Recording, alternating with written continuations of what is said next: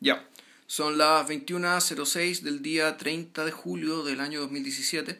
Esta es la edición 301 de Civil Cinema, las películas que no nos avergüenzan. Y en esta ocasión, eh, puta, pasó tanto tiempo que no me acuerdo si esto lo prometimos o no. Vamos a hablar de... Sí, creo que sí. No, no, no. Puta, bueno, da lo mismo. Eh, bueno, en realidad da lo mismo. Vamos a hablar de... Vamos a hablar de dos películas que en realidad eh, cada una en su respectiva época y con su respectiva mirada se refieren a lo que realmente nos interesa hoy, que el tema de fondo que son las películas eh, eh, o los trozos de películas, no sé cómo llamarlo, en realidad las obras cinematográficas hechas con el cinematógrafo eh, por Louis Lumière y, sus, los y los distintos operarios que él tenía y, que filmaron entre más o menos 1900, perdón, 1895 y 1905. Ese, ese, ese tendría que ser el periodo eh, abarcado por, esta, por estas películas de las cuales vamos a hablar, de las que se sabe que fueron filmadas como 1400. Más o menos. Pero que creo que hay disponibles, rescatadas. Eh, o sea, restauradas hay un 10%. Un 10%, 40, una cosa así. Claro. Eh, y, y, es, bueno que, es bueno hablar de números desde el principio, porque una de las preguntas de fondo para en este mundo donde todo se restaura, donde todo se remasteriza una, dos, tres veces, donde cada vez que se cumple un, un, un aniversario redondo vuelve a aparecer eh, vuelven a aparecer ediciones de la misma jugada, digamos. Claro, sí, son gestos, claramente son gestos distintos, digamos. Y, sí, por cierto que sí. Claro. Sin embargo, sin embargo, llamaba la atención que desde los principios de la era del DVD no hubiera existido un lanzamiento oficial eh, eh, sobre las filmes de Lumière. Eh, existió uno que se llama Lumière The First Films, que creo que era, era una producción americana, un DVD de la Pioneer, que salió en conjunto con un DVD de Méliès.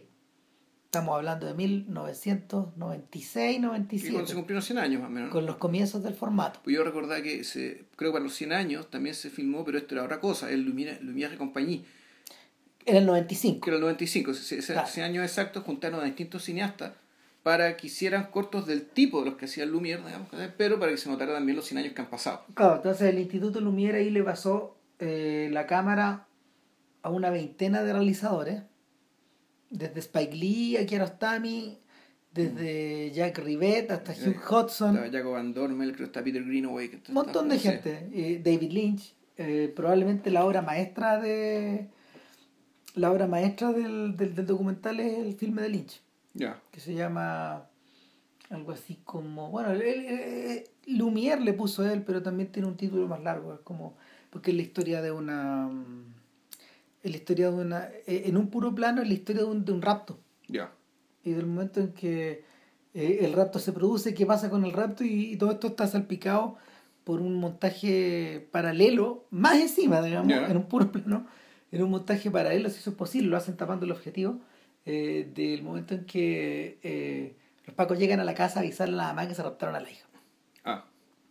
Ahora, eso lo, eso lo entiendes después de varias pasadas. y, y, y, Lynch se rehúsa a explicar en el fondo cuáles fueron la, los artilugios que, que la cámara usó, que, que usó delante de la cámara, para poder, para poder cumplir con esta obligación de no cortar el plano y de no, de no afectar la, el paso de la manivela por, por encima de la película.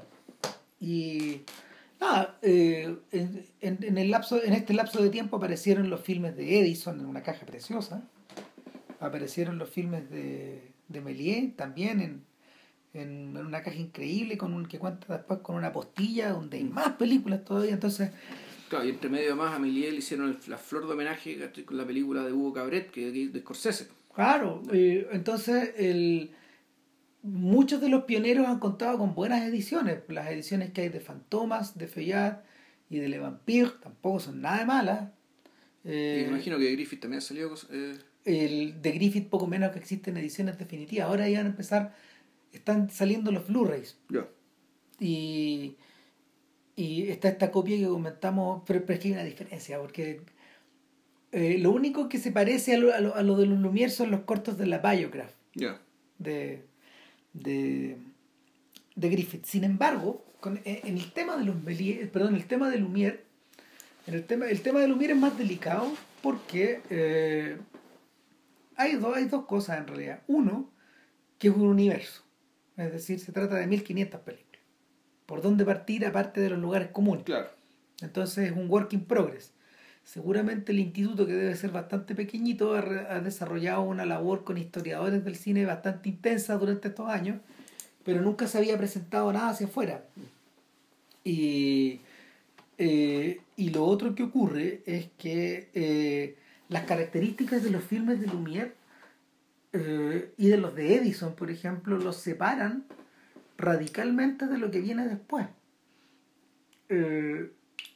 Al contrario de lo que uno pareciera creer, los comienzos del cine tienen una estructura eh, de etapas y de capas igual o más compleja que, eh, no sé, el cine de los 70 americano o el cine de la Nouvelle Vague, que todos tienen sus enredos, sus complejidades, sus protagonistas, etcétera. El problema está en la distancia del tiempo, la capacidad como de ir a las fuentes y, y lo otro eh, lo otro es la ausencia como de estudios de estudios serios sobre la materia que yo creo que deben estar realizándose recién Eh, lo que- ¿qué es lo que existía antes? A ver, pero ¿sobre qué materia estamos hablando? Eh, Estamos hablando sobre la materialidad de las películas, sobre, sobre eh, desde, desde dónde, cómo se filmaron, qué fue, quién activó la manivela, etcétera, esta cosa histórica, hasta el trabajo técnico teórico que, que, que no existía. ¿A qué voy? La mayoría de las primeras historias del cine, las que escribieron George Sadul y sus contemporáneos, la historiografía del cine empieza como en los años 20.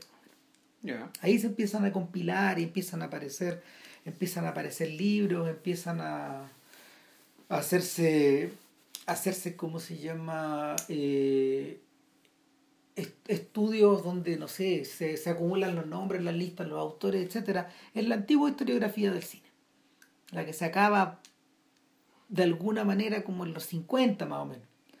Eh, eh, esa dio cuenta de estas películas, pero es, es anticuada, es anticuada para las necesidades actuales. No hay, no hay, no hay libros donde podáis trabajar, donde, donde se pueda trabajar esto encima, de cerca.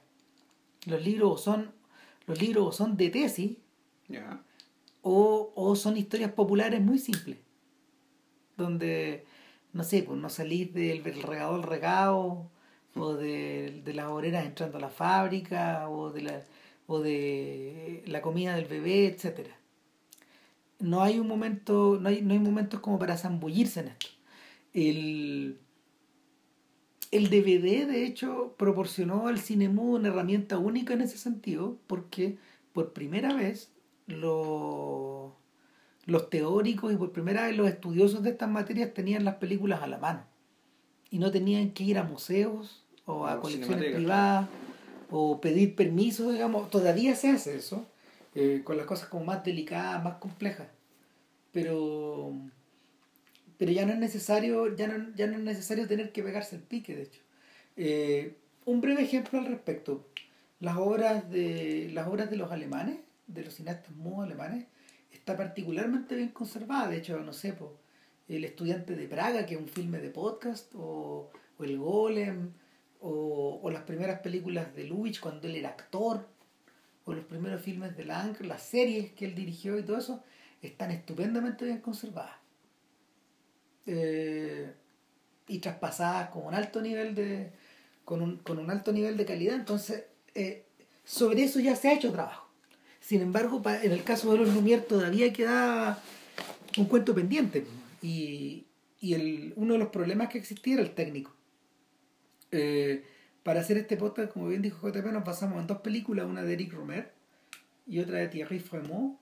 Eh, la de Romer se, se llama Luis Lumière, es un filme educacional que, que Romer hizo junto a Jean Renoir y a Henri Langlois en 1968. Eso es para, la tele, eso es Claro. para la tele, para la tele abierta. Sí, Donde eh, Romer básicamente entrevistó a estos dos titanes, digamos, de- de- del cine francés. claro. y su y, eh, un poco desde primero como espectadores de una de una, de una pasada de una exhibición de, de películas de Lumière que eran que estaban en manos de la cinemateca, cinemateca francesa eh, Claro, era- a era- cargo de, de Langlois, en poder de Langlois Claro, ya vamos a entrar en detalles de qué hizo Langlois para eso y cómo lo desarrolló, etcétera.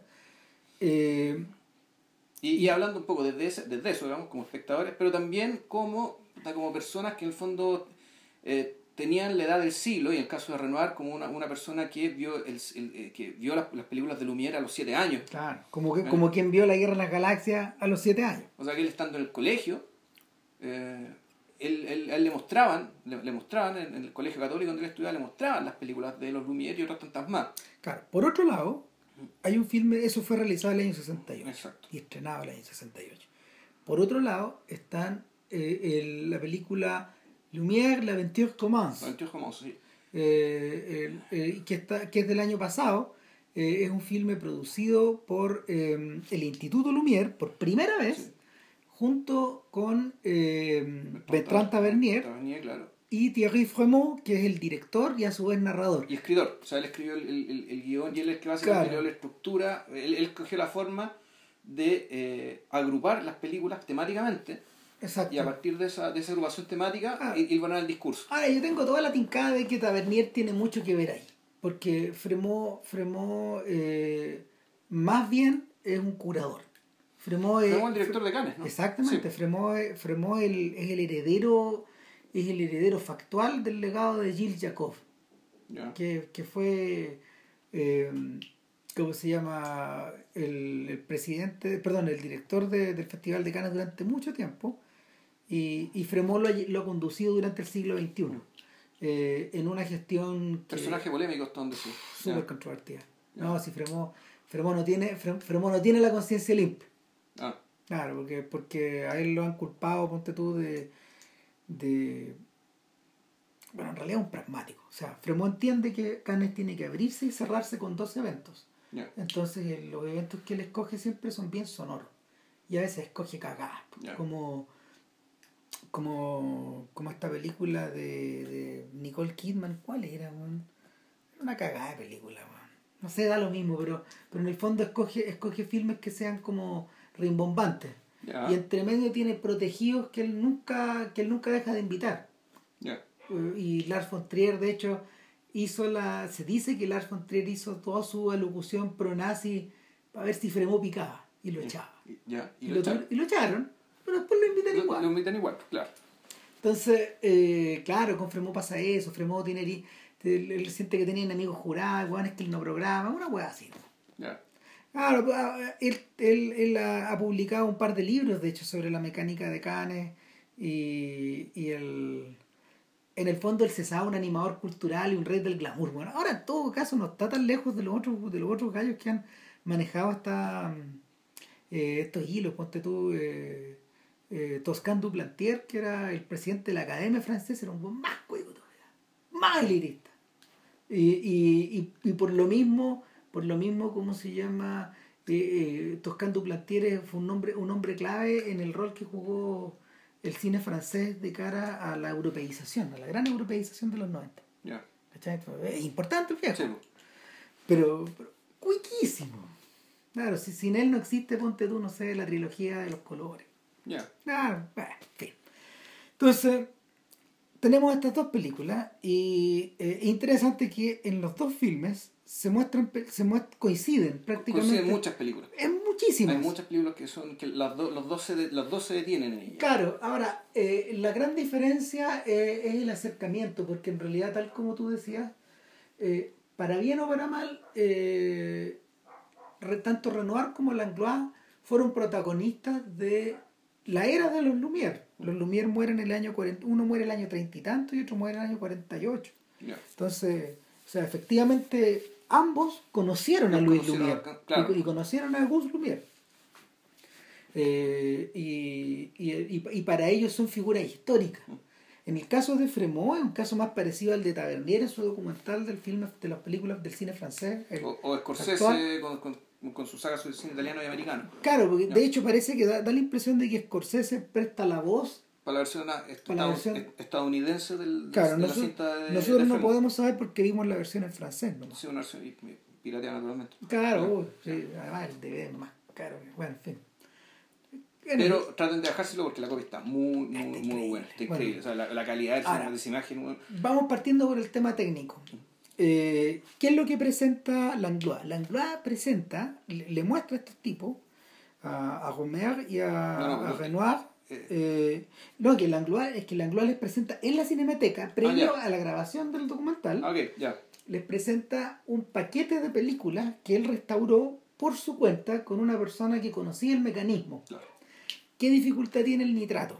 A ver, el nitrato eh, es la película, a ver, eh, la primera versión, la primera versión de, de- de la, de la- de la- de la tira móvil de 55 pies de largo, eh, es una, es como se llama, es una cinta de nitrato que tiene una, mm, una emulsión de plata que está pegada a la cinta por una por una por un proceso químico que es similar al de la fotografía pero que eh, cada tanto centimetraje cada tanto centimetraje Por eso le decía al silver screen. sí por eso.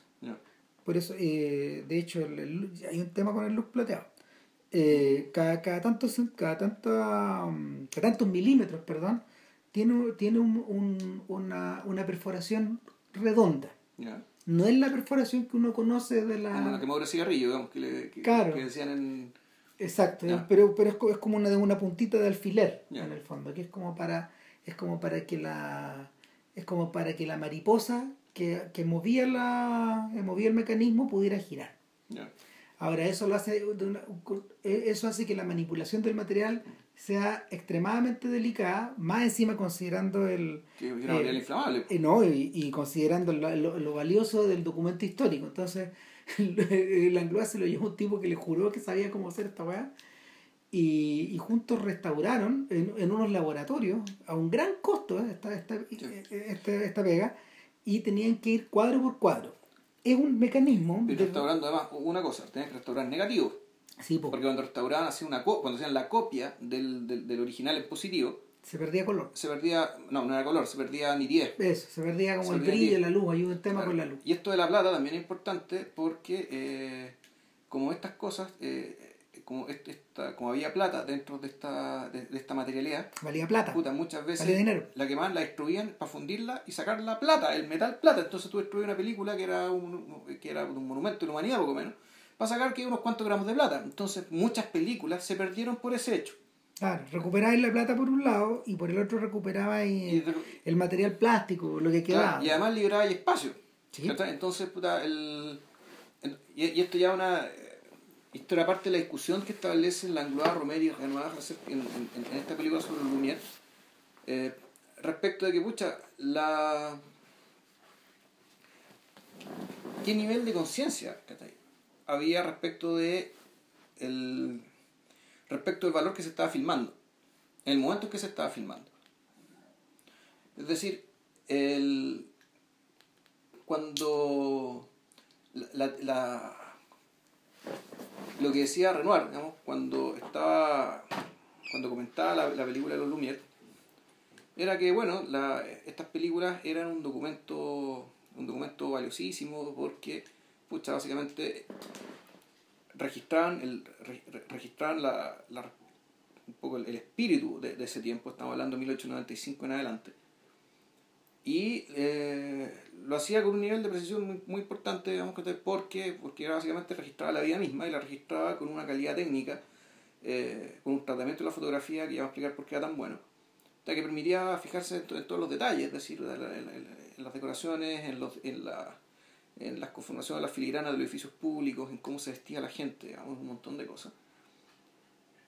Pero la. Pero interesantemente,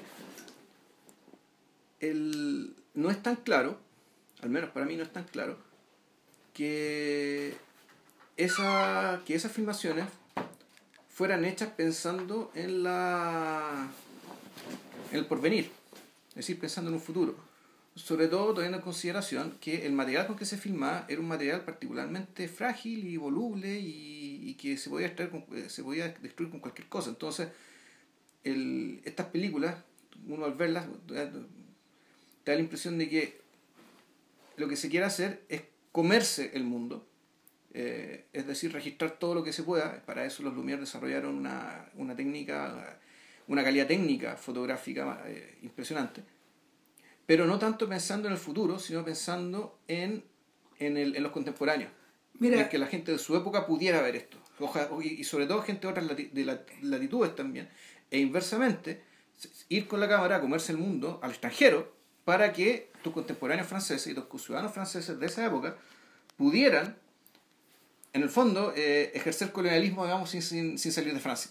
Mira, claro. Mira, mientras más se avanza en el estudio de estos materiales, eh, más va quedando claro, más y más y más se va volviendo a esta idea original que tenía, que tenía Langlois, de que en el fondo eh, los Lumière forman parte de un proceso. Ellos no son los inventores del cine, en el fondo, son los inventores de, a ver, son los inventores como de una, eh, de una, a ver, mira, lo que los diferencia de todos los otros, de los Sladanovsky, y que, en, que eran alemanes, ¿no? y, de Edison, en, Estados Unidos. Edison en Estados Unidos, este tipo en Inglaterra, etcétera, y de algunos competidores franceses, es que ellos eh, fueron los primeros en tener eh, la previsión o la idea de eh, explotar comercialmente esto a través de dos cosas. Uno, uno a través de la exhibición pública. En teatros. Claro. Y dos, a través de la exhibición a sus propios colegas.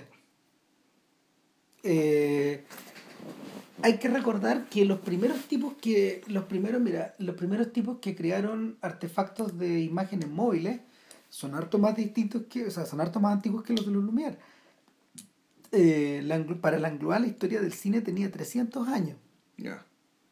Entonces él decía este es un proceso bien lento que parte por estas ilusiones estos tipos que fabricaban ilusiones en papel o ilusiones en madera que tú les dabas cuerda y las hacías girar. Entonces, el cine es un directo eh, heredero del zootropo y de todos sus parientes. Del praxinoscopio y de un montón de. Después está el maestro muy rich. Claro, y, y, exacto. Y esta gente que fue desarrollando cámaras que podían obturar cada vez más rápido, cada vez más rápido, y era una era el, el paso lógico, y todos lo sabían. en el caso de Muybridge, él hacía eran cámaras sucesivas eran cámaras que estaban puestas en simultáneo una al lado de la otra y sincronizadas para ir capturando el movimiento de un caballo, por ejemplo, o de personas. Claro, el, y en el, en el caso de un colega de los Lumière, es un señor que desarrolló un fusil que, que, disparaba muchas veces. Entonces, eh, lo que hicieron los Lumière fue eh, juntar altas de estas tecnologías. Yo, yo pienso, fíjate que yo pienso, por ejemplo, en los inventores, en los creadores de celulares o de o los creadores de tablets o de computadores que también van cambiando, eh, ahorrando espacio o ganando espacio, cambiando el modelo, vendiendo dos veces la misma weá, digamos. Lumière, de hecho, eh, nos fabricaron el primer aparato que, que pudiera eh, grabar, esta, captar estas imágenes filmar estas imágenes y al mismo tiempo exhibirlas. Tú le cambiabas la, le, cambiabas la, el, el, la, ¿cómo se llama? La lentilla y le ponías una luz y podías exhibir lo que habías, lo que habías grabado. En el fondo funcionaba para las dos cosas. Eh, ellos no fueron los inventores de esta idea. Lo inventó otro señor que, que él, hacía dibujos animados. Sí, no, que lo que pasa es que si... No, porque es que no entiendo, porque si tú filmas y, inmediatamente puedes... No, pues reveláis. Ah, pero tienes que revelar, ya. Hay que eso, ya. Y luego hace, hace, un cambio dentro de la, de la cajita de madera claro, y proyectas. claro. claro. Eh, el, obviamente ellos no compartían la patente. O sea, cuando Melié, cuando Melié, que estuvo en la primera exhibición en 1895, vio el show, eh, se enamoró de la idea, pero los Lumière ni cagando le vendieron una. Lo que sí eh, hizo Melie fue continuar sapeando y él se inventó una mariposa para poder crear su propia cámara y la patentó. Entonces, eh, en ese sentido, en ese sentido eran todos competidores en una en, una, en un campo en un campo tecnológico que estaba permanentemente cambiando.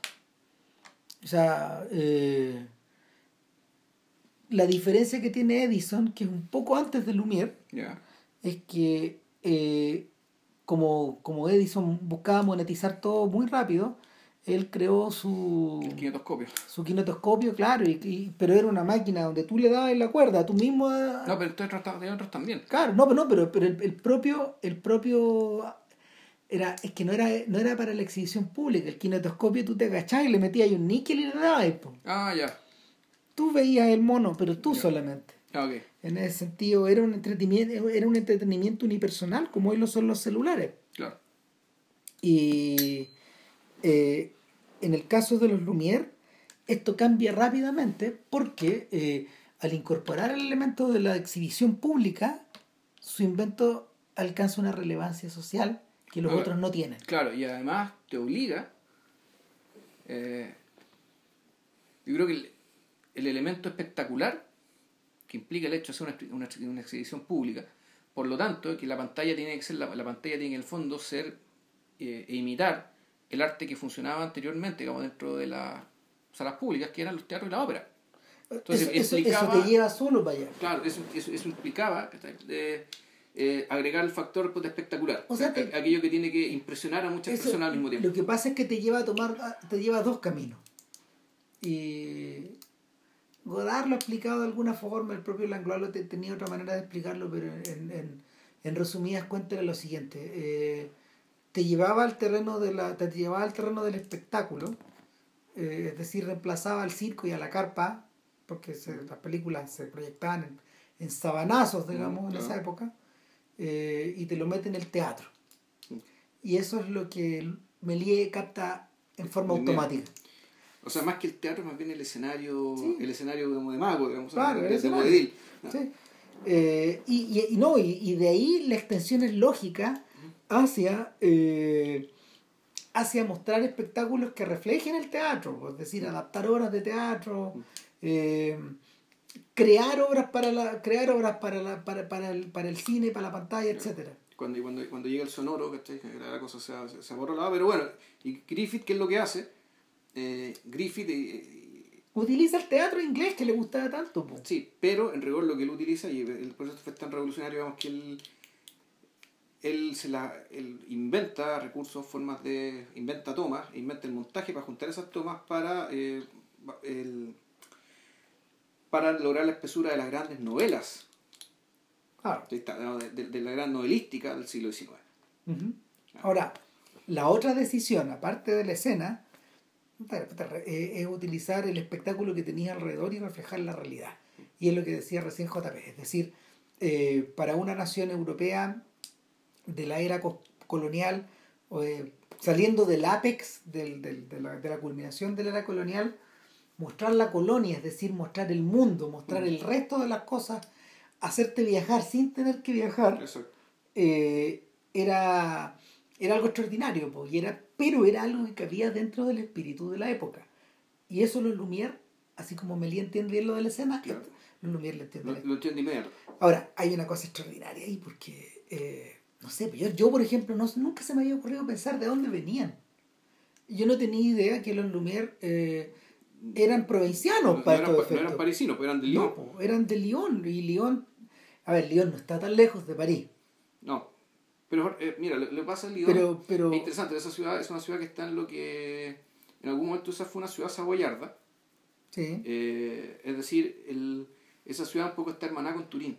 sí. Y, es- eh, y más allá que habla en francés, digamos, el, la, yo, yo lo, que, lo que me ha tocado leer sobre, sobre esa ciudad en particular, dice que es una ciudad que comparte con esa parte del norte de Italia, con el noroeste italiano, una, una característica bien industriosa, eh, muy burguesa, sea, una ciudad muy, muy burguesa, muy de trabajo, ¿cachai? con una ética de trabajo muy fuerte, eh, una ciudad de, de- de gran clase media, pero una ciudad muy tranquila en general. Entonces, y, y- y por lo tanto es una ciudad que, tú, y- que se volvió enemiga de la revolución precisamente porque la revolución París está tomando una velocidad ¿cachai? que para la forma de ser leonesa digamos, ¿cachai? Le, era, le, le- le- le era, les era ajena. Y Lyon fue masacrado durante la revolución. Eh, Lyon, el, eh, chuta, el Lyon es- está al suroeste de Francia, pegado a los Alpes, ¿no? cerca de la parte de los Alpes, pero claro, no es parte de lo que se llama la- le, le Midi, que no es el mediodía, creo que es Marsella, Niza, digamos, que está ahí, o, o Languedoc, que, que le Midi en Francia es como es lo mismo, se dice más o menos lo mismo que lo, que lo que dice el sur de Italia. Es decir, que es gente que es una forma completamente distinta de ser de los del norte.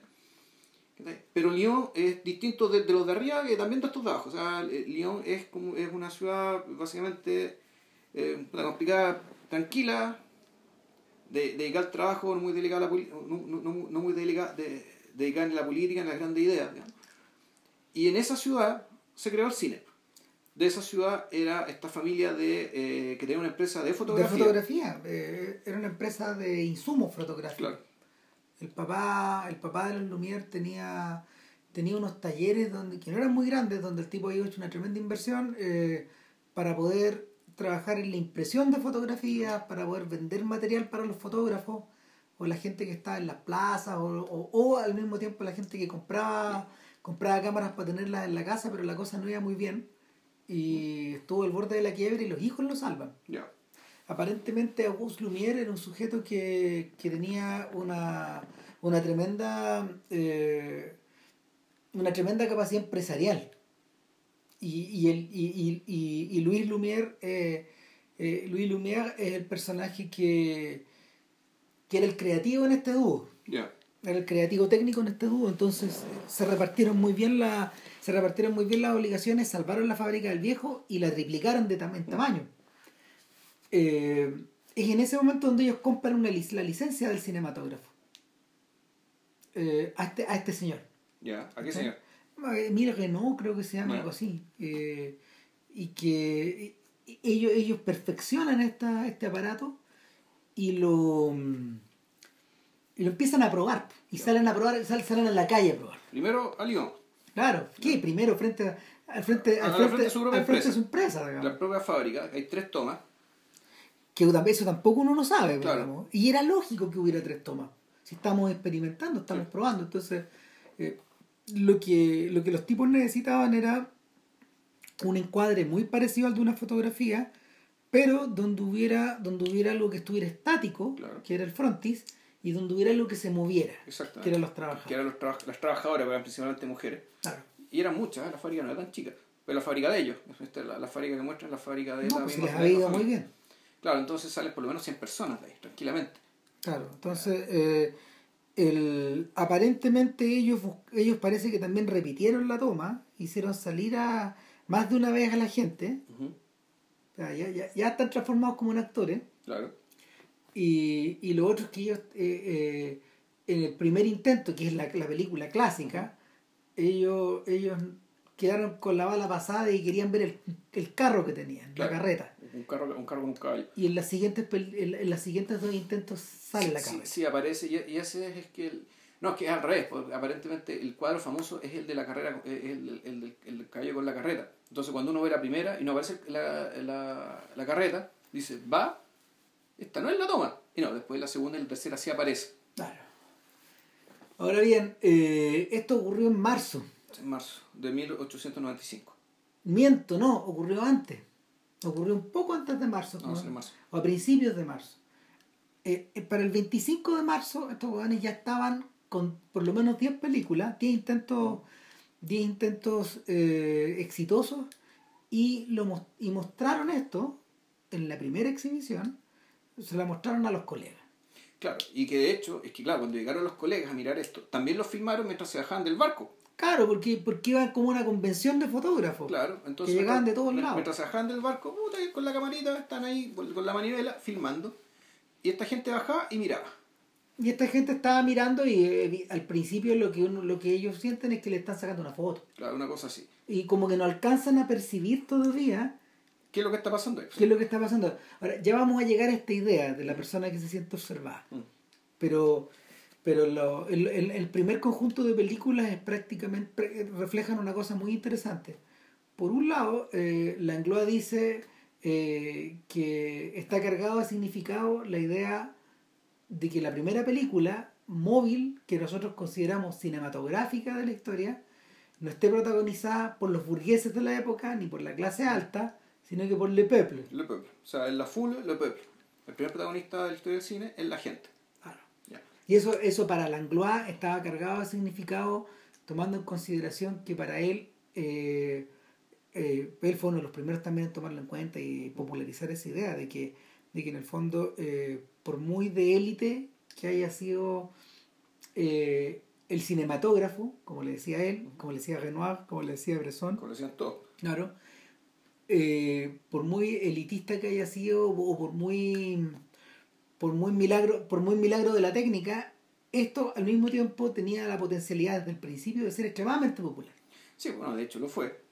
Eh, y no, y lo otro que decía también Langlois era que el, este, este registro de época, que yo también yo sostengo, yo- yo- yo- a mí me parece que se estaba pensando más en, la, en, en el propio tiempo que en el tiempo futuro cuando se estaba filmando esto y que sin embargo en la medida que esto sobrevive nos da lecciones ya nos muestra las cosas que cambian entonces Langlois decía cuando uno mira hasta a, los personajes que están ahí ¿quiénes te parecen ajenos y quiénes te parecen cercanos? Entonces decía, puta, inmediatamente uno ve hasta las personas que, que, que, son filmadas por Lumière en, en distintas partes del mundo y de Francia. Y nada, te das cuenta que los burgueses, o sea, la gente de la clase alta, puta, se visten, se comportan y se mueven de una manera que ya no es. de una forma Mm. anticuada de una forma pictórica no Claro. no cinematográfica Que tienen ciertos modos y se auto, se, se- que tienen cierto garbo que a su vez ellos imitan de los aristócratas. Por sobre cierto. todo cuando se sienten observados Claro. En cambio, la gente del pueblo, tú "Bueno, estos somos nosotros. Están en lo que están nomás. Están en lo que están y en ese sentido nosotros no somos tan distintos a ellos. Ya, Entonces el tema de la distinción, ahí, ahí, lo- lo- los burgueses siempre quieren distinguirse, hacer la distinción. ¿cachai? Y esa distinción a esta altura se ve ridícula. Claro. O sea, es ridículo hacer este tipo de distinciones ¿cachai? en, en, el, en el gran siglo de las masas que fue el siglo para, para Langlois eh, no deja de ser irónico que en realidad el personaje que esté metido en la masa es el que se distingue ahora Mm. porque no porque no porque nos parece cercano entonces por un lado está eso lo segundo eh, realmente interesante de estos primeros 10 intentos que involucran por ejemplo eh, a Luis Lumière dándole de comer a su guaguita perdón a, Era- era a Gus Lumière Gus, dándole de comer a su, a su, a su recién nacido estaba con su señora al lado y están, están con el hijo Eh, también el- la filmación de los primeros pasos de un bebé Claro. que no, no estoy seguro si es un Lumière o no. Estos tipos los tienen identificados a todos en todo caso. Sí, claro. Salen cuñados, salen primos. Sí, eh, y allá hay un sitio además hay un sitio web, eh, creo que el de, el Instituto lo instituto. donde también está identificado casi todos los, los- casi todas esto- est- estas películas están identificadas con la fecha en que fueron filmadas, con quién era el operador de la cámara, en qué lugar estamos hablando, aunque ahora no siempre eso sí, ponte tú, hay un y que podría empezar a hablar mucha la- gente desconocida que, apretó la que, que le dio la manivela. y no, no solo eso, sino que hay el, hay cortos, cuando, y empecé a hablar de los cortos previamente tales. Este que hay uno que es bien impresionante, que es sobre, que está dentro, que Fremont lo coloca en su subcapítulo, en el subcapítulo de La France qui travaille, la Francia, la Francia que trabaja. En el fondo la, lo, agrupa así porque efectivamente los Lumière también se dieron cuenta, al igual que Siga Bertov, hartos años después, la potencialidad que tenía este nuevo recurso para filmar los procesos, los, los- los procesos productivos. Claro, una buena parte de los filmes de Lumière son filmes sobre trabajo. Claro, entonces hay uno que en una mina que, están, que saca una cuestión hirviendo, que no alcanzo a escuchar quién es en francés, no, qué es, de qué es, qué material es, y que los obreros tienen que, es, es- es- como una especie de un- una gran barra como de chocolate, como que eso parece, tiene forma como una barra, y que ellos tienen que echarle, manguerearlo y romperlo con unas picas que tienen como 3 metros porque no se pueden acercar más sin quemarse los operarios. Claro. Bueno, hay hartos intentos de eso. pues, Hay un, hay, hay una, hay un corto bien famoso donde los tipos están trabajando, Entre comillas, y, en el, y, y están todo el rato mirando la cámara, Es que están esperando una pieza. pero están esperando una Claro. pieza que aparece desde la izquierda Claro. hacia la derecha. Y es una pieza larga que da la sensación de que es como un es una es un, es un rectángulo de fierro fundido que ya está, ya está helado y que ahora hay que trabajar. Claro, entonces ahí conviene eh, esta multitud, vemos la multitud. Claro. la multitud de gente en este entorno, en un, en un entorno industrial, eh, con mucho humo, pero están todos mirando porque todavía no llega la pieza, bueno, y la pieza llega, y ahí, claro, aquí uno empieza a darse cuenta de, la- de las decisiones. La, la cámara está puesta de una manera tal que se vea toda la riqueza posible de, los, de, de elementos presentes en, en ese entorno. Bueno, en ese es decir, sentido- los fierros, las estructuras, las cadenas, el humo la- y las la- personas. La elección, la elección de los operarios no es distinta a la de los pintores del óleo. Ya, no, claro. Es la misma idea. Sí. Ahora, Y de hecho, los nombres de los cuadros, de, de la- de las obras, son nombres pictóricos. sí, pues. saliendo de la fábrica. O sea, ¿cuántas pinturas uno podría decir puta, que son lo mismo? O sea, personas haciendo A como- haciendo B. Es como la recolectora en el campo de Milet, Claro. que también todos estos, todos estos cuadros como todos estos cuadros como realistas o semirealistas tienen nombres similares. Ahora bien, eh, entonces está esta dimensión, está esta doble dimensión pública, pero también hay una dimensión privada.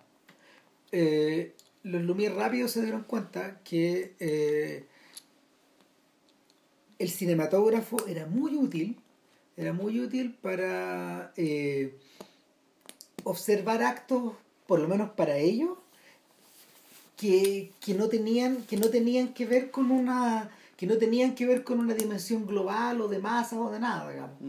Y que la, la manera de captar a las personas era fundamentalmente distinta a la de la fotografía y la de la pintura. Al captar, al captar la imagen móvil, el personaje, eh, el personaje instintivamente tendía a actuar. Sí, no, además pasa otra cosa. Eh, si, si, uno lo piensa, en realidad la, los recursos que existían para retratar y registrar, y eso sí sé que eso sí está pensado para el futuro, eh, que era sacarse la foto, digamos que está la foto de la familia. La foto de familia. Y gente que sabe que posa. O incluso el caso más macabro, digamos, que cuando existía la costumbre de fotografiar a los muertos. Entonces, para tú, no, para tú no olvidar a esta persona muerta cuando murió, tú sacabas una foto estando muerto. Y había álbumes de gente muerta. Eh, pero, pero, lo interesante es que apenas inventan el cinematógrafo se dan cuenta de que, bueno, aquí la gente no hay que recordarla posando, haciendo cosas, hay que recordarla haciendo algo.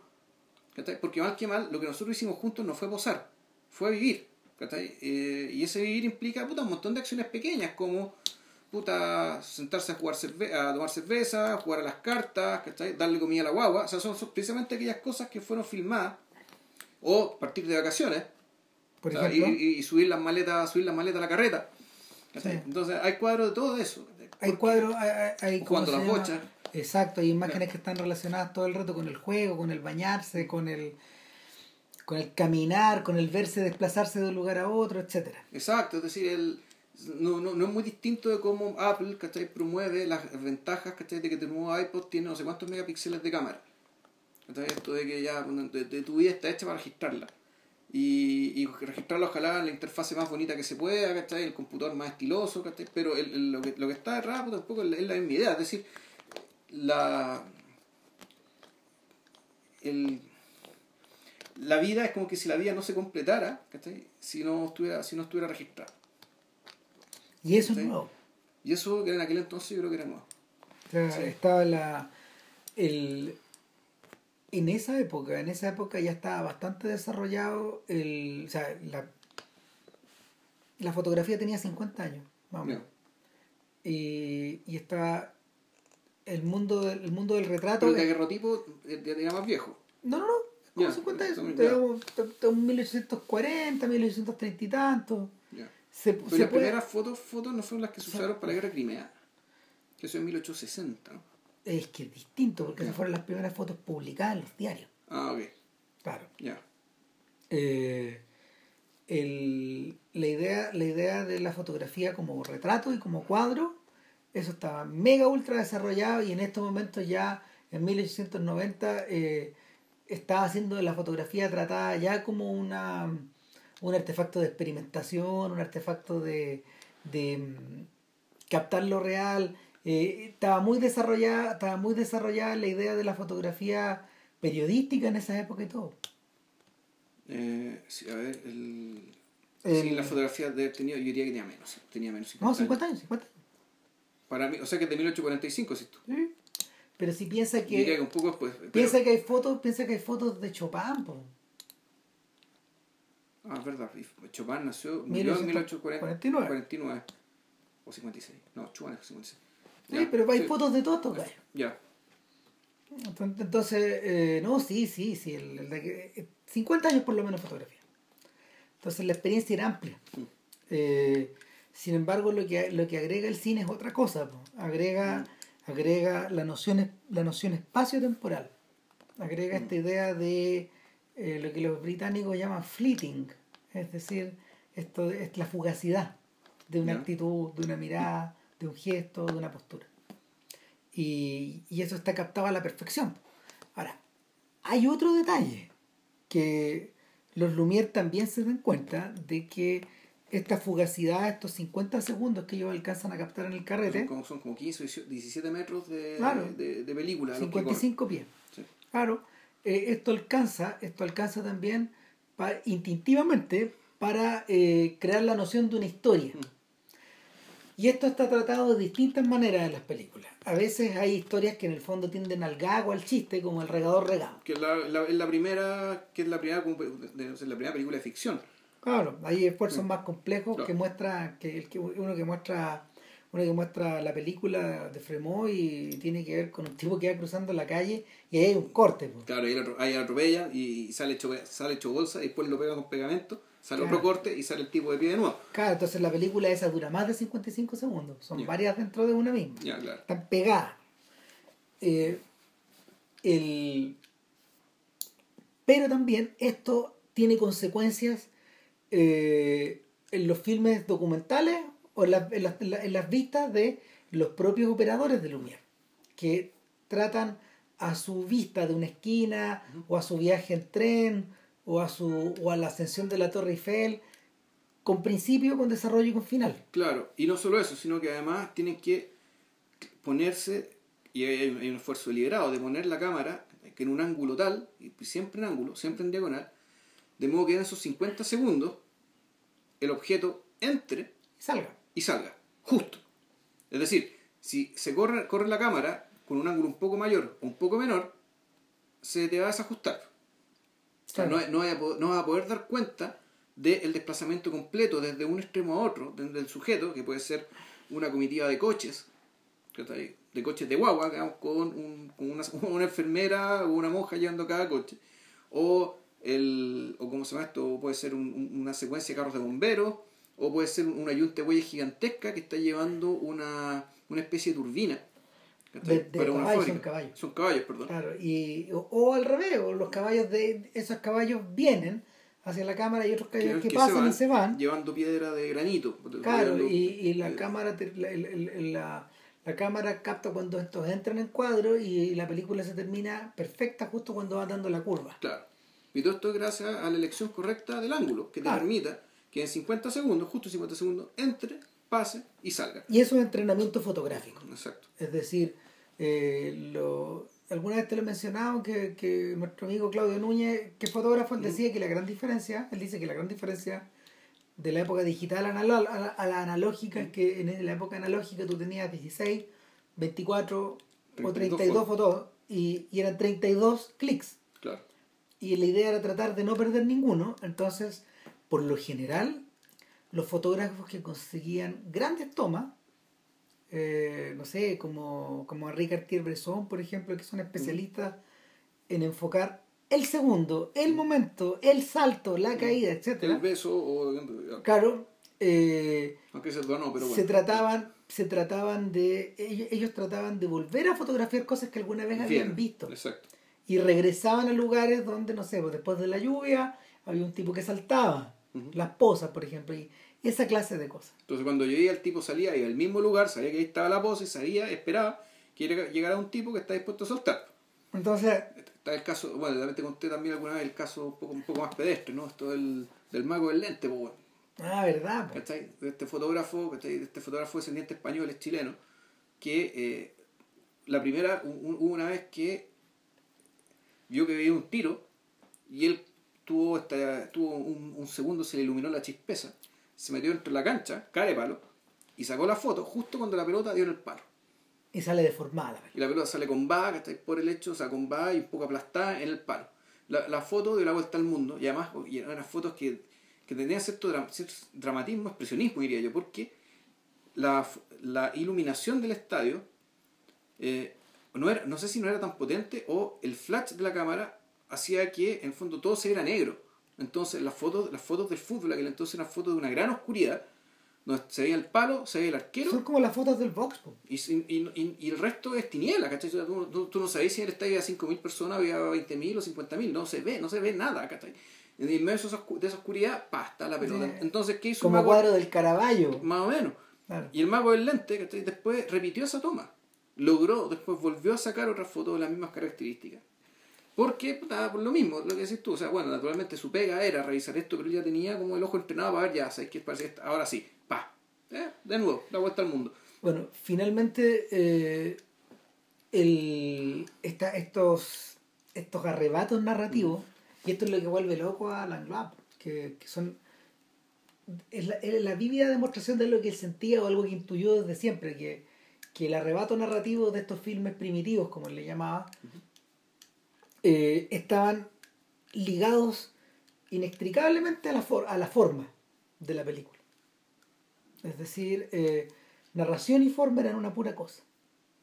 Y, Ya. y, y es- es en ese sentido donde, donde eh, para, los, para Luis Lumière y sobre todo para sus operadores se volvió más y más importante eh, encontrar el lugar donde pararse. Ya no era, no era simplemente chantarse delante de, del, no sé, de la entrada de la industria y enfocar algo plano. Eh, él habla de un triángulo, ellos hablan de un triángulo, en el Sí. fondo que se establece entre el punto de vista de quien filma, el objeto filmado y la imagen que es observada por el espectador. Mm. Y, y una de las puntas del triángulo siempre está afuera. Y es el lugar hacia donde se dirige Claro. el móvil. O sea, el, el objeto siempre va, si- siempre va hacia afuera. Va a salir. Ah. El objeto siempre le hace, le hace el tren, le hace El esta yunta de caballos, ¿cachai? Eh, le hace esta comitiva de, de coches, de guagua, le hace este desfile, eh, le hace este desfile de pacos, weón. Puta, claro. De 5.000 pacos con bigote, weón. Eh, En y Chicago, que- exacto, y que la narrativa ahí eh, no solo está en el movimiento, sino en la idea de que todos tengan bigote. Mm. Y haya como dos guanes sin bigote. O sea, eso es algo que, ojo, pero eso es algo en lo que se fija Fremont. Pero está ahí, Sí, pero está ahí. Pero, pero yo creo que el está hecho para el espectador también eso. Mm. Miren que iguales son estos tipos. Eh, el- O sea, en realidad le está diciendo no es porque sí. No, en, en realidad yo creo que para la impresión para el público francés. O sea, estoy pensando que esto, esto originalmente está pensado para que el público francés vea y conozca el mundo. Eh, vean que eh, una sociedad, Estados Unidos sí es una sociedad de masa. En Estados Unidos, en Estados Unidos sí que todo es grande. Claro, en Estados Unidos sí que todo es gigante. el, en el, la película de Fremont hace una muy buena pega al, en, el- en- en un rincón del filme de explicar cómo esto se expande. Y se expande eh, de forma viral, como diríamos estos días. Es decir, marzo de 1895 estamos en Lyon, eh, recorremos, no, ni siquiera en Lyon, estamos en Besançon, weón. Es más chico esto. Y eh, luego llevamos la cámara a Lyon, Ujú. que es la ciudad, porque la, la industria que queda en Besançon, weón. Vamos a estar en León. Bueno, Ah, pero en fin, eh, estos tipos filman en la ciudad, que también es un pueblo que también es un pueblo como chico, y que la llegada del 30 filmada ahí. No, pero es que va a decir la ciudad se llama, el- se llama la estación de trenes de León. Y bueno, por, por lo que entendí. eh, y los tipos van progresando de lugar en lugar, luego, luego van a Marsella. ma- ma- pero es que primero van a París, creo. No, a Marsella primero. No, es que van a Marsella. El, el, el punto es que. hay- Es que lo que pasa es que lo que pasa es que van de la periferia hacia el centro. Sí. Y, y, y luego, a los meses después, ya están en París. Están en París. Ya están en París mostrando la invención. Y filmando. Bueno, en París, en diciembre, eh, cerca del 20 de diciembre por ahí, de ese mismo año se realiza ya la exhibición comercial. Claro. Se, se realiza la exhibición comercial y, y, y con la experiencia de, no sé, una buena cantidad de meses, de dos, trime- de, de- de dos trimestres por lo menos, de, de hacer harta película. Y, y las lecciones que ellos muestran en este camino, la evolución es dramática. O sea, las vistas de París que ellos buscaron que la gente viera, eh, ya presentan movimiento. Sí, po, weón. o sea, pues, en el ascensor de la Torre Eiffel. Claro. Entonces ya, ya eso es un cambio dramático.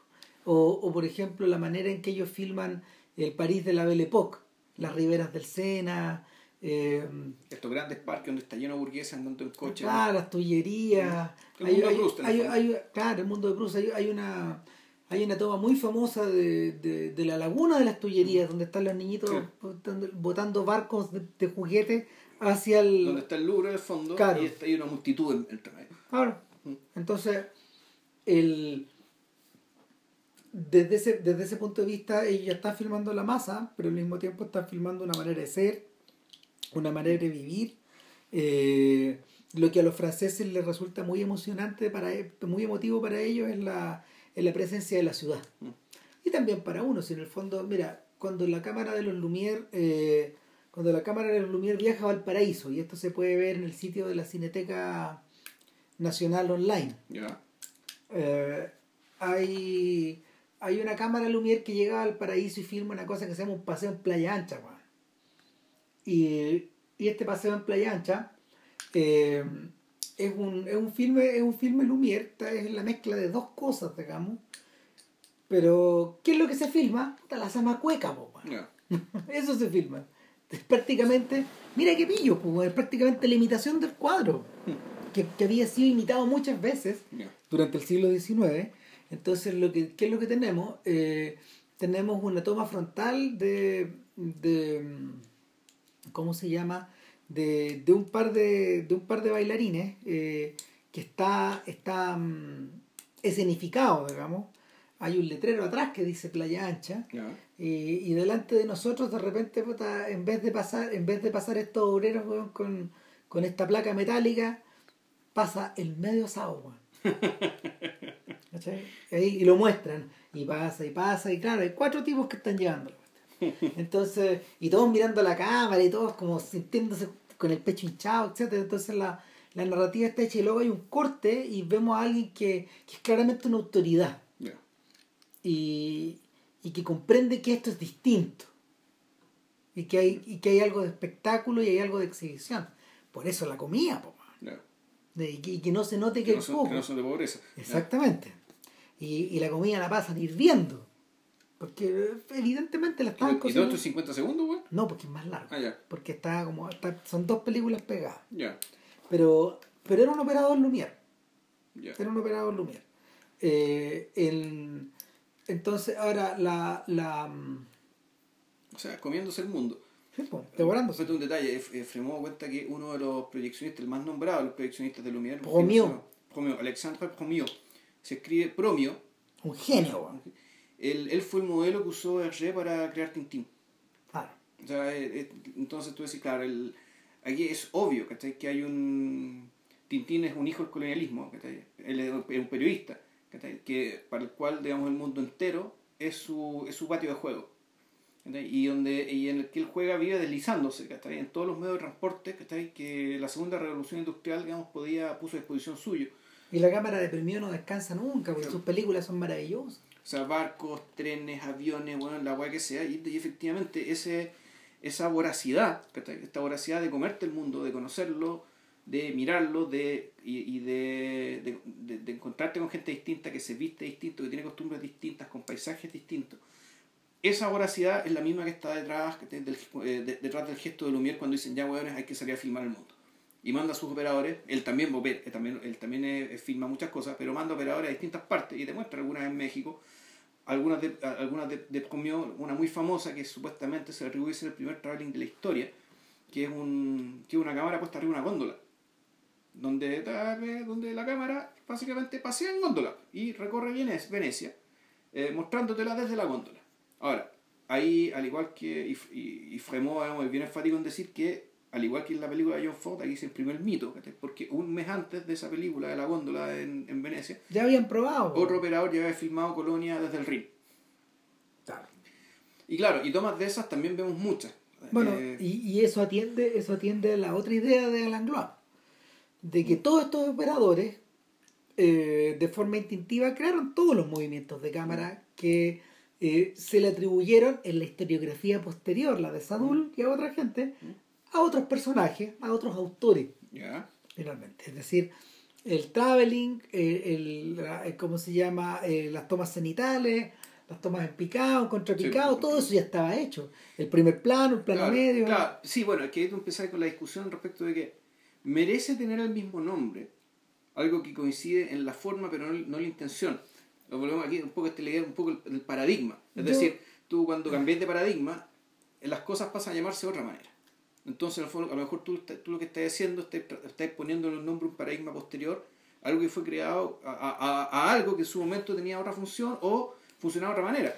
Mira, yo estoy más cerca de la idea de Langlois, que en el Ya. fondo eh, para Langlois la unidad del contenido y de la forma era, era insuperable en la medida de que estaba todo integrado. Eh, y lo otro en realidad es el uso de un recurso eh, en un sentido dramático y con una con una con una expresión estética deliberada. Es que sabéis que, es que sabéis lo que realmente mejoró cuando ellos inventaron el primer plano. No, lo que hicieron. Lo, se pusieron más cerca. Lo, que pasó fue que filmaron las cosas de tal manera que en un momento las cosas se veían muy lejos, después se veían más cerca, después un poco más cerca, después muy cerca. Ahora, el primer plano, como lo entendemos, Griffith lo inventó o lo creó para otra cosa. Para contar algo, para continuar contando, para crear cierto énfasis. Entonces, entonces, entonces, ¿a qué voy? Es que, es que inventó el primer plano. No, ¿cuál es la falacia que yo veo detrás? En el fondo es, es querer suponer, y es suponer que esta gente, eh, que las personas que hacen estos grandes gestos inaugurales, y que efectivamente estos grandes gestos inaugurales eh, vislumbran cosas que otros después van a tomar, le van a cambiar el nombre, le van a dar significado. Pero el hecho de decir, ellos inventaron esto, ellos inventaron Es el momento de Eureka. Es que no, no necesariamente lo es. ¿Por qué? Y porque igual el supuesto que ante el cual uno tiene que revelarse, que es eh, el supuesto es que estas personas tenían muy claro qué era lo que estaban inventando.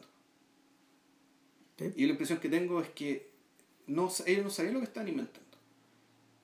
O mejor dicho, ellos no sabían cuál iba a ser el, final feliz de la historia, en los cuales ellos estaban siendo protagonistas. Bueno, es que esto se escribe al revés siempre. Sí. Pero a lo que voy es que mentalmente nosotros nos queremos convencer de que sí, de que nosotros siempre sabemos lo que estamos haciendo. Mm. Y que por eso es que por lo tanto después le atribuye a posteriori a ciertas cosas que pasan una, una intencionalidad que claro, es eh, algo que es verosímil pensando en todo lo que ocurrió después pero con el momento mismo, luego está en la, está en la tiniebla, ¿cachai? Se está ahí dando manotazos, ¿cachai? Está viendo qué puedo hacer con esto. Claro. Estáis buscando. Estáis buscando, estáis buscando, estáis buscando y tú no tienes idea, digamos, qué es lo que va a salir El, el, tú sabes lo que tú quieres, y si es que. Mientras más, mientras más pasa el tiempo, más te das cuenta de que esto es un descubrimiento y es colectivo. Sí. Y, de, y creo que, o no sé, no me acuerdo si es Fremont o es Romer y, sus entrevistados que no hablan de la invención del cine, hablan del descubrimiento. ¿Mm? del cine, del, cinema, del cinematográfico. Ah, sí. El... O sea, como meterse en un territorio que no conoces. Y, entonces ahí tú, tú no inventas nada, tú lo que haces es reaccionas ante lo que el territorio te va ofreciendo. Eh, y en ese momento donde, no sé, por me mete la cuchara y, y entra en una nueva dimensión, aparte de todas las que hemos mencionado, cuando, cuando interroga a Renoir y le dice, a ver, pero ¿qué opina usted? y, y, y, Renoir que eh, es hijo de quien es hijo, digamos, de, Pierre Auguste Renoir. Eh, y es padre de las películas de las cuales es padre. Claro, eh, claro, ya Renoir es el centro, es el rey sol de este mundo.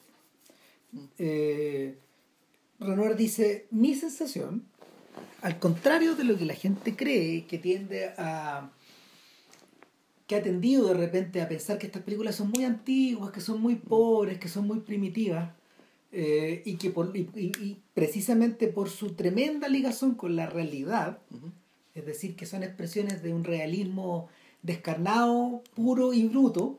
Y por ende pedestre, sin mucho alcance, sin, mucha, sin mucho vuelo. Yo pienso que es totalmente al revés. Yo pienso que estas son obras de la imaginación, de que esto... Eh, está más ligado al arte de los impresionistas, eh, al de los que mi papá formaba parte, que de los fotógrafos que eran contemporáneos de los impresionistas. Hmm. Entonces, el cine, el cine, eh, el cine para estos efectos, y eso, en esa idea la compartía Renoir de adentro de adentro, es que el cine nace surrealista. O sea, para, para, para, para Langlois, Langlois decía eso, cara raja. Él decía, eh, él que él como se llama, que, que estuvo en contacto, eh, que estuvo en los años 20, no sé, a los 15, a los 18 años, eh, en contacto de cerca con, con Bretón, con toda esa gente, y que los conoció de primera mano, los, intentos, los intentos del cine por hacer surrealismo siempre eran más pobres, según Langlois, que el surrealismo que estaba presente en las películas primitivas de por sí que estaba en la vida misma y que esta gente. Bueno, lo, que decía, si mal no recuerdo, el argumento de, de Renoir ante las preguntas de, de Romer. Pues Romer pregunta un poco del sentido común, del sentido común que indicaba. Y el abogado del diablo, un poco. Claro, y el sentido común que indicaba, digamos, era que básicamente en el cine había dos tendencias muy, muy marcadas desde el principio: que estaba el, el, el, el, gesto documental de los Lumière y el gesto ficcional de, de Méliès. De Digamos, y y- estas dos cosas iban en paralelo y que uno incluso y que se podría decir que va del cine completo, ¿cachai? Salió estos dos gestos y estas dos miradas. Claro, y, Y, y- que eran contrapuestas. además. claro, y ese es un intento, un intento medio enciclopédico de la gente, de la, de la generación de Saúl por entender eso. O sea, es enciclopédico e ilustrado el fondo. Es Sí, decir, claro. que aquí, la- aquí, no, aquí el mundo hay que ordenarlo. Para que entendamos este, esto, tenemos que ordenarlo. Entonces la forma de encontrar de ordenarlo era así.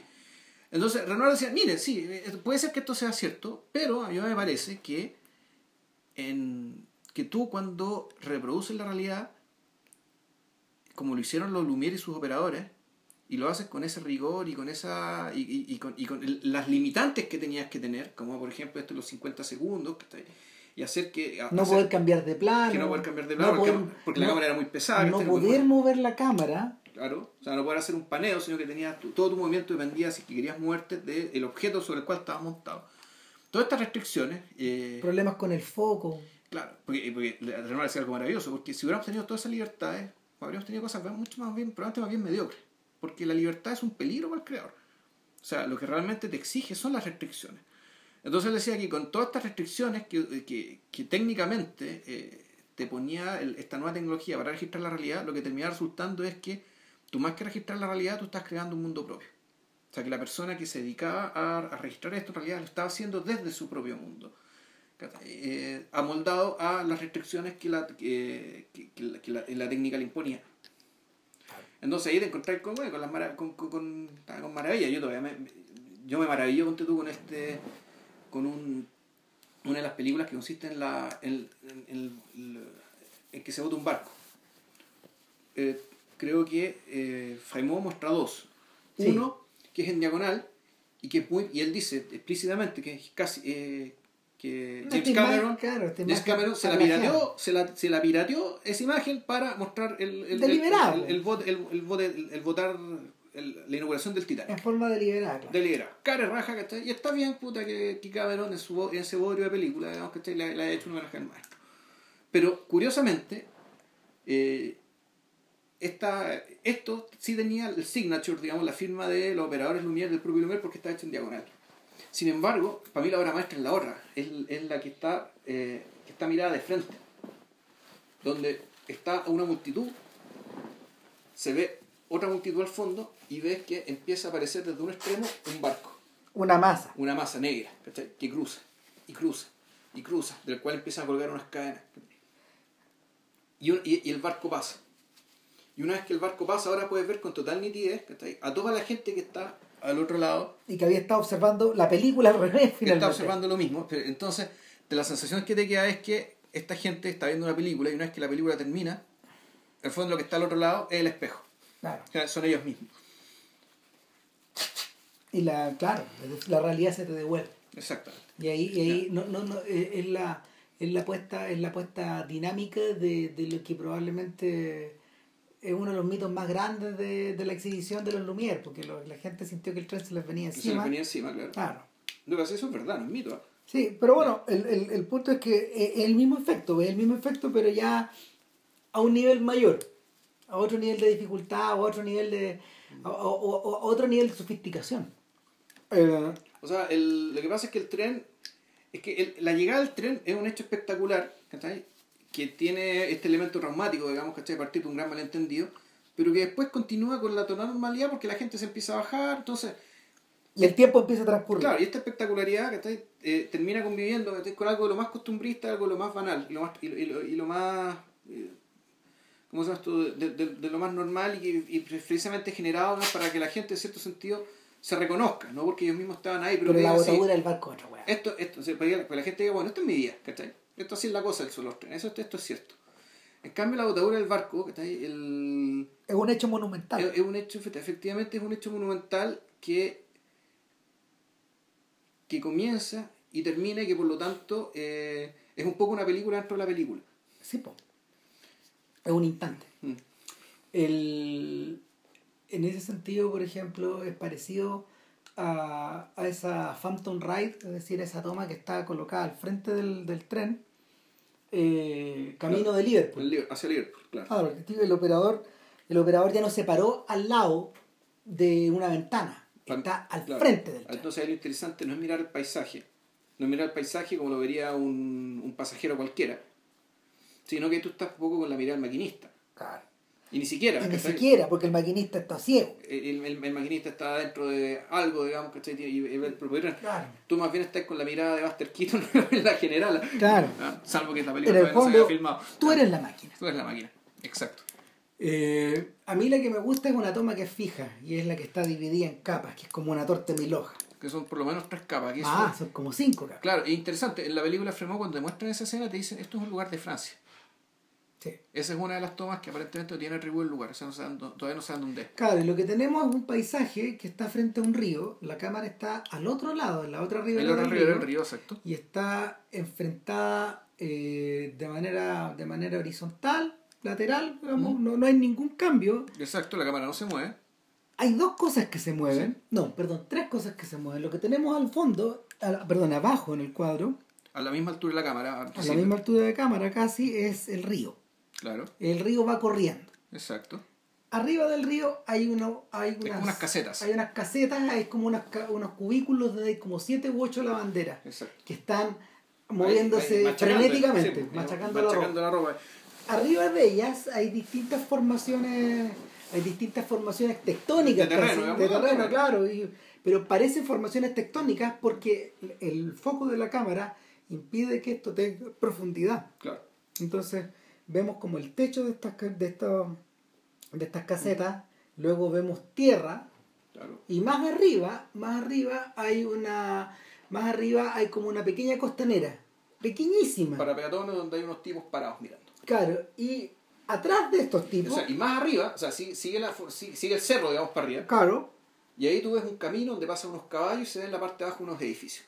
Entonces, Claro. efectivamente, esto es una, unas capas, son como capas tectónicas, Claro. cuando comportáis tierra. y el efecto el efecto estético es re choro, pero el efecto político es otro. Sí, Es decir, que la cámara está captando eh, eh, en, un, en un puro plano las distintas capas de una sociedad que no se observa entre sí. claro. Porque los tipos que están en el mirador y los tipos de las carretas arriba que van pasando no tienen idea De que de al fondo, allá al fondo, en, en, la, en el último estrato, hay gente que está trabajando en forma frenética Claro. para que lo otro esté funcionando también. Claro, pero además todas estas personas Es un son mujeres. político, es un efecto político. En última Claro, y esto lo dice muy claramente. O sea, en la Francia que trabajan generalmente son mujeres. Claro. Y, y esto es algo que, no, he mencionado un montón de veces respecto a que en la, en la sociedad factoría, digamos, en la cual todavía vivimos, el, el proletariado son las mujeres, ¿Sí? principalmente. históricamente ha sido así y por un rato yo creo va a seguir siendo así. Entonces, en la, que la observación, el operador Lumière la deslice en 1896, diablo. Claro. Claro, no, la gran toma. No, este, es, una- es un filme esencial. Eh, entonces, hacia el, ya hacia el final de, a ver, eh, hacia el final de los dos documentales, en el fondo, eh, el filme de Romero es muy simple, deja que los personajes vayan hablando y vayan Mm. desarrollando como su visión de las cosas. Y, y, y, y ahí las películas, por lo tanto, están hechas para ilustrar los argumentos de uno y, de- y del otro. Claro. En, el fondo, en cambio, Fremont, él tiene una Está, mayor libertad. está dividido para- por capítulos. Sí. Eh, hacia el final Fremont en el fondo, eh, eh, con el capítulo 7 o el 8, digamos, se concentra en filmes que, que te eh, prefiguran el futuro. Claro, o sea, el, el, cine, el, cine, el cinema de ya. O sea, el cine ya está aquí, en el fondo. Claro. En esto, el cine ya está. Claro. Eh, no sé, hay una toma famosísima de de una La de los marinos. no, no, no, no, No. es que la de los marinos no es tan conocida, pero es increíble. Sí. No, no, yo creo la, la del globo. Ah, sí, pues. Claro, que, que en el fondo es una toma muy, pareciera muy fea, muy desenfocada eh, de, un, de un terreno que estamos observando de lejos y empieza a alejarse, alejarse, alejarse y en Claro. realidad estamos arriba de un globo. Claro, había un cenital. Y claro, ahora le llamamos cenital. Y en aquel entonces, puta, era. ¿Para qué está hecho? Para que volvamos, para que la gente que no se puede subir un globo sepa lo que es subirse un globo. Claro. Eh, y la escena, claro, y tiene, y, y tiene toda esta cuestión de la cámara, la cámara se mueve, vibra un poco, ¿cachai? Porque naturalmente el globo es movido por el viento. Y sin embargo, si bien la toma no es perfecta, ¿cachai? Sí es real, sí, sí te transmite la sensación de inestabilidad el hecho globo, de que tú arriba te vas a recontracagar de susto, ¿cachai? Y que porque te alejas rápido del te alejas suelo. rápido del suelo y solo eso, porque estás despegado del suelo. Cuando te- lejos del suelo, las cosas son así. Exacto. Ah. Eh, Hay- O sea, no es que solamente cambie el, no, no- no es que solamente cambie el lugar de donde te- cuál estás mirando, ¿cachai? sino que tú como tú como observador, tu estado cambia completamente por estar Claro. Hay- lejos del suelo. ¿Sabes qué? Yo acordándome, de, viendo esta película, naturalmente te acordás de Sigabertov, ¿cachai? Eh, Sí. aun cuando Sigabertov filmaba para, para otro, por otros fines, y de hecho hablamos de ellos ya en Claro. la... Eh, eh, no, la, la- la cualidad extraordinaria del hombre con la cámara móvil Mm. es que pareciera que está descubriendo sus efectos a medida que te los va mostrando. Mm. Y, y es, a propósito de lo que decías antes, es un modo deliberado de, de abrirte los ojos al mundo como lo ve la cámara móvil de Bertov. Claro, pero, pero, pero además, pero ese mundo, en realidad no es que, no es que esté descubriendo un mundo, lo que en el fondo lo que está diciendo es que este mundo es nuevo y este es el arte ideal, este arte nuevo, para descubrir este mundo nuevo. Claro. Que es un mundo nuevo tanto en lo tecnológico como en lo político, porque pues, naturalmente Fertov era comunista, esta película se hizo en la Odessa, en Odessa, que está ahí, de- en, en los años 20, es decir, cuando era una ciudad soviética. Sí. Eh, pero sabéis que también, lo otro que me acordé, eh, me acordé de Cámara Person.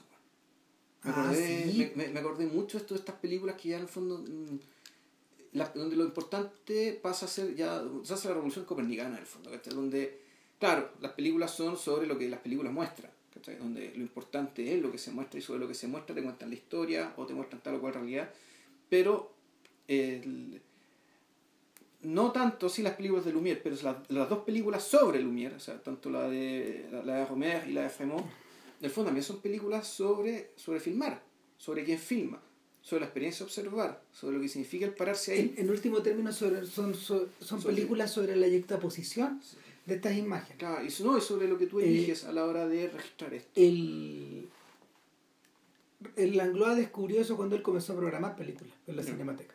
Entonces yo te contaba la otra vez que la Cinemateca francesa exhibía las películas una sola vez en estos ciclos largos temporales. Eh, ¿Por qué? Porque naturalmente para no cargar las películas, pues la cinemateca era existía básicamente para conservar y mostrar. Pero claro, se no podía mostrar tanto porque la cuestión la hacía Pero también había otro objetivo. ¿Ya? Uno era que la película de las tres tenía relación con la de las seis y la de las seis tenía claro. relación con la de las nueve y la nueve con la de las doce. Entonces tenía todos los cabros chicos que después fueron cineastas, ¿cachai? Viviendo en la cinemateca, pues bueno. Exacto, tenía el público capturado por el temor a perderte esta Una hueá. hueá que no la harán nunca más, pues. Y por otro lado, esta idea de buscar estas conexiones internas. Ahora, eh, Lang- Langlois que aplicaba eso en lo grande también lo aplicaba en lo pequeño. Él cuando restauró las películas de Lumière, él no restauró todo, él eligió qué combinar con qué. Sí, claro. Entonces él tenía un programa. Él tenía un programa que de hecho eh, lo exhibieron, lo, lo exhibían cada tanto y que cuando llegó el momento de organizar una, una muestra gigante que le pidió el gobierno a Langlois a finales de los 70, a principios de los 70, perdón, eh, era para una gran exposición. Eh, lo que lo que Langlois hizo, y Langlois hizo una cosa increíble. eh, le otorgaron, le, le otorgaron por un día un tremendo potrero gigante, que era como un galpón gigante, dieciochesco. Y él lo dividió, y, lo dividió como en 30 salas de cine. Entonces se dejó un auditorio grande para, para, para su exposición y en el resto mostró películas de distintas partes del mundo, etcétera, etcétera. Pero en la sala grande lo que él tenía era eh, un conjunto de películas de París que iban desde 1895 a 1935. Ya. Y de ahí más adelante, creo que hasta había, había visión hasta de los 50, pero no alcanzaron a llegar en ese día hasta allá. Pero eh, eran, eran, eran eh, películas o trozos de películas que mostraban París, solo París. Y, y eran, programaron 14 horas de eso. Entonces, claro, está ahí está esta idea de la, de la yuxtaposición y de la, de la, de la, del quiebre de estructuras que, que, que todavía se utiliza. Porque esta película de Clock, que es de Christian Mark Clay, el canadiense, que dura 24 horas y que cada, to- cada sección de la película muestra una persona, muestra, muestra tomas donde va avanzando el tiempo finalmente pero en la exhibición en, lo- en los museos, las 12.30 en el cine corresponden a las 12.30 afuera también. Entonces la película dura las 24 horas. Está trabajada de esa manera.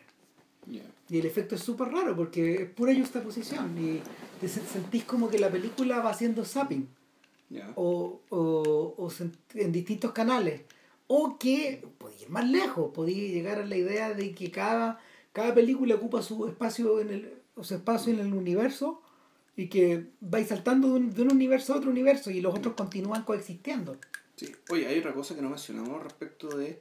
Porque estas películas, además. Eh, o sea, hay algo de lo que me di cuenta ayer, así que puta, le, le, eché una mirada hacia la rápida a la película Fremont, era que eh, no hay desenfoque. No, pues. Siempre está todo enfocado. A veces, a veces hay, pero es muy raro el caso donde no hay. Y yo creo que también es porque ellos no imprimían todos los intentos. Es que claro, el, el punto yo creo que el, el, tema ahí era que la calidad precisamente consistía en que todo estuviera siempre enfocado. La calidad de la casa Lumière. Exactamente. Por lo tanto, el desenfoque como elemento de para focalizar tu atención en alguna parte, para llevarte para allá o llevarte para no acá. Podía ¿no? existir. No, no, no, no, podía existir porque era, era contrario digamos, a los valores de calidad de la, de la empresa, como decís tú, digamos, la calidad del producto. Claro. Eh, después eso fue descubierto como recurso eh, narrativo y dramático. Vol, vol, vol, volvemos al tema, era otro paradigma. Pero para efectos de lo que de lo que está mostrando acá, aquí todo funciona sobre la base de que eh, todo se tiene que ver con total nitidez. Y eso se nota en la película Los Marinos en forma eh, en forma muy determinante. Con la misma de las tullerías, por ejemplo. Claro. Que se ven las capas para atrás, ¿cachai? Y una gran lejanía se Lejos, y se ve todo enfocado. Y se ve todo bien enfocado. Pero en el caso de los, de los marineros, sí. donde la cámara va en el puesto de un marinero, y son marinos franceses. Y van bogando, sí. van bogando, bogando, bogando. El movimiento es el del mar. Exacto. Y la cámara se mueve de arriba abajo, uh -huh. pero se mueve. El efecto, el efecto no es tan fuerte porque el foco está puesto en, en los marineros. Sí. Y sobre todo en uno, que parece sacado de película de Einstein. Claro. Tú ves el esfuerzo físico que está haciendo el bogar. Claro, unas caras muy adultas, muy concentradas. De, y además esto con el, con el uniforme. Claro. Un uniforme muy llamativo. O sea, uno se acuerda del acorazado potente. Ah, al tiro. Ah. Al tiro. Bueno, el, hay, otra, hay otra escena también una marina, pero que esa está más, esa más bien está basada en, no, no es la, ni siquiera la fotografía, está basada en la pintura. Pero es escala pequeña, que es la del bote, que trata de salir del. que trata de salir y el y nunca puede salir de cuadro porque el mar está muy fuerte. Sí. Entonces, eso es como el, el, es la versión prosaica eh, de estos grandes, estas grandes marinas de barcos naufragando, ¿cachai? De lo que, lo que habla acá, de lo sublime, ¿no? Del barco hecho bolsa por una tempestad. No, y por otro lado está esta toma donde, esta toma donde explota un barco. El, el, efecto especial. Pues, claro, ante los ojos, ante tus ojos, digamos, y, y tú dices, pero, pero se murió un huevón porque había un tipo parado. Claro, había un tipo parado y de repente la cuestión la reventaron. Pues. Claro, entonces ahí Fremo para y dice, devolvámonos un poco. sí, no esto, no es lo que, esto no es lo que parece. Claro, y claro, y ahí lo, ahí lo aprecias bien. Y aprecias que esto es una es una operación, creo que no sé si disparan desde un desde un, desde un disparan con un torpedo, disparan claro, un, torpedo, un torpedo, es decir, es un, es un proyectil que tú no ves, o sea, no es un cañonazo que cae, un torpedo que va por debajo del agua. Claro, y era una prueba militar. Exacto. Finalmente. Entonces, el Lumière, que era un hombre de recursos y hombre de contacto, bueno, puta, convenció a los milicos, ¿cachai? Que puta, pues, pongamos este barco para, para filmarlo. Y, y rato, el bueno, volviendo a lo que te recuerda, a, a, a, bueno, a los fantasmas también. El, hay fantasmas ¿cachai? que son de más que hay presencias ¿cachai? que uno puede adivinar de artes anteriores ¿cachai? que naturalmente Lumière tenía en su cabeza eh, y que tanto, la, tanto Renoir como Langlois están hiperconscientes de que el cine era una culminación de aquello que ya se venía haciendo en un montón de disciplinas o sea, hemos nombrado harta, fotografía, pintura y después, después las artes escénicas sin embargo también pasa ¿cachai? y pasa también que aquello que vemos acá parece ser parece prefigurar cosas que, que ocurrieron después principalmente en el cine o sea y que son ya nombramos por ejemplo Cameron que piratea descaradamente. La, ciertas tomas porque le servían para lo que él quería hacer ya que era básicamente mostrar la grandiosidad del Titanic por ejemplo sin embargo hay otras prefiguraciones que, eh, que son casuales y que, bueno, y que, y que te, te, llenan la sangre digamos, ¿cachai? que no, no naturalmente que quien filmaba tenía cómo saber que esto iba a pasar después yo me acuerdo la, la, la toma final, la toma, ya al final, cuando que la usa Fremont al final de la película misma, al, al, como uno de los capítulos finales, y también la ocupa como secuencia de cierre, que son unos niñitos vietnamitas, o de Indochina en este caso, pues, eh, cuando filmó Lumière era la Indochina francesa, eh, donde hay una cámara que está, eh, donde la cámara está puesta arriba de una especie de, de una carreta, de una carreta o incluso de estas de, estas no miento está puesta arriba de un de, está puesta arriba de esta cómo se llama de, de estas sillas móviles. De estas sillas móviles, exacto, donde transportaban a la gente, transportaban a los blancos principalmente. Entonces está la cámara puesta ahí, por lo tanto, la cámara, el, el camarógrafo está filmando hacia atrás, se está alejando. Es un Phantom Ride invertido. Claro. No, no ves a la gente que te está llevando, no sale en el cuadro. Claro. Pero lo que tú ves es de, de, lo que te estás alejando. Es lo que estás dejando atrás. Entonces lo que estás dejando atrás en este caso eh, es una aldea de, de, de, gente indochina, de vietnamitas, de, o helados, digamos, eso se ha ido después. Y unos niños que empiezan a correr. Hacia la cámara. Hacia la cámara. Como jugando. Y uno de ellos está sin ropa, está completamente desnudo. Y el gesto, al abrir los brazos mientras corre, tú te acordás de inmediato, De la famosa foto que terminó la guerra de Vietnam, pues, ¿sabes? La foto de esta niñita que se quemó, que, está, que estaba corriendo con el cuerpo quemado por napalm, eh, con otros dos niños más con ropa, y, y chuta, bueno, esto viene de la nada.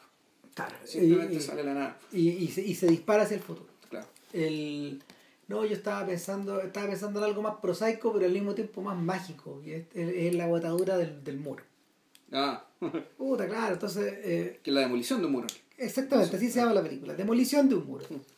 Entonces, tenemos unos operarios y unos sujetos que están...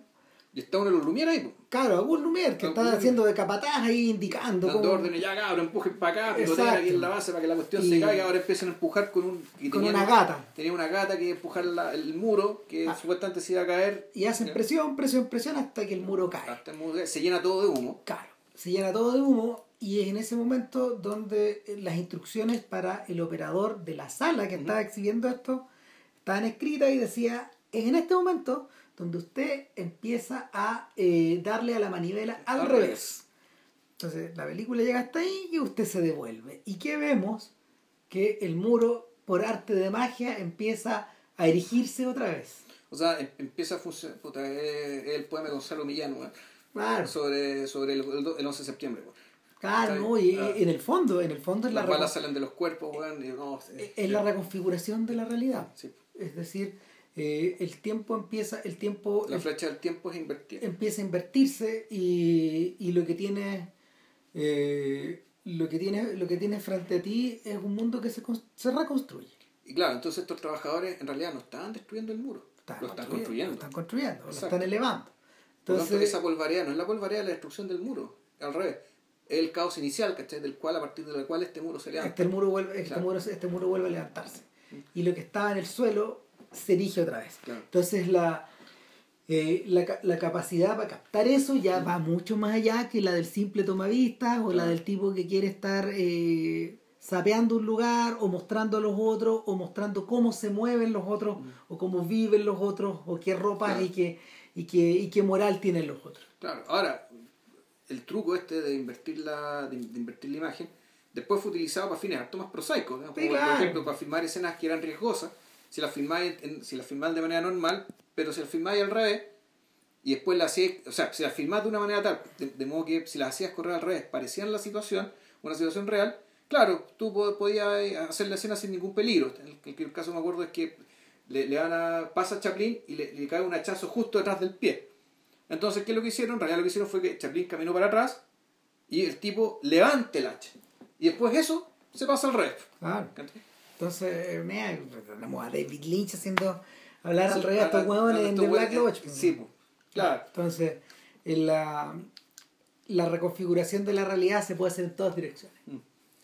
Eh, y no, pues, eh, yo creo que el probablemente la mejor lección de haber visto estos filmes de Lumière, sobre todo en el 301, donde mm. empieza otro ciclo, digamos, para nosotros, eh, es la sensación de es la sensación de que algo muy lejano no lo parece, sobre todo eh, en el caso de, del, del filme de Fremont, donde las películas están restauradas en 4K y uno ve que lo diáfano de la luz a lo cual hacía referencia Langlois claro está presente. O sea, lo lograron recuperar y la fotografía es de una calidad eh, magistral.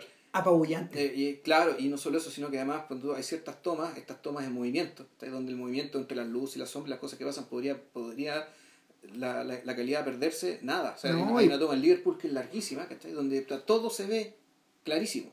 todo. Y los volúmenes En de negro versus blanco, exacto. de gris versus, no sé, de, de gris versus, ¿cómo se llama? De las distintas gamas de gris son maravillosas. Sí, claro. Así que nada, Ojo, la película de, de Romer, eh, entrevistando a Langlois y a, y a Renoir, está en YouTube con subtítulos en español. sí, una maravilla. maravilla. Así que, y también es cortita, dura un poquito más de una hora. Una hora. La de- La de, Fremont dura casi dos horas. no, no, más corto, una hora y media. Son 90 minutos. ¿90? Sí, son 90 minutos. Eh, bueno, son Como- 114 películas de Lumière. Entonces, y, y eso es- efectivamente. Eh, y lo otro, bueno, esas películas de Rumier también están en. eh, están por sí mismas, yo creo. en- Claro, probablemente no con el- calidad esas series. No con el mismo nivel de calidad, pero Claro. bueno, nada. Eh, nos vemos la próxima semana. Y ya está decidido, la próxima semana hacemos eh, la una, puede ser así, trilogía de Carol Reed, con Odd Man Out, después Fallen Angel, perdón, Fallen Idol, y finalmente The, The Third Man, el tercer hombre, que es la más famosa de las tres. Exacto. Y, y, y que las tres conforman una, las tres conforman una suerte como de unidad. de- eh, es, es la Inglaterra, es la Inglaterra noir. Que Claro. es una cosa que no está muy, que, lo, que los británicos no explotaron mucho. De hecho, esto se usó, tuvo e- esa, esas tres películas tuvieron mucho eco en Francia, tuvieron mucho eco en Estados Unidos, Pero no sin, no sin tanto no inglés. así en Inglaterra.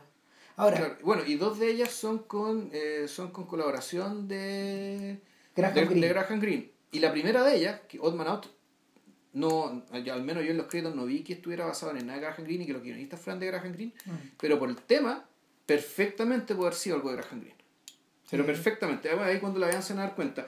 El, respecto de la disponibilidad, el Odd Man Out está en YouTube, pero hay que verla así sin subtítulos nomás o con subtítulos en inglés, esos que están muy puestos a la mala. No son mucha ayuda. Las otras dos se pueden bajar. sí, no, el, tercer hombre está por todos lados. Está por todos lados. Así que eso. Nos vemos. Que estén muy bien. Y cuídense. Chao.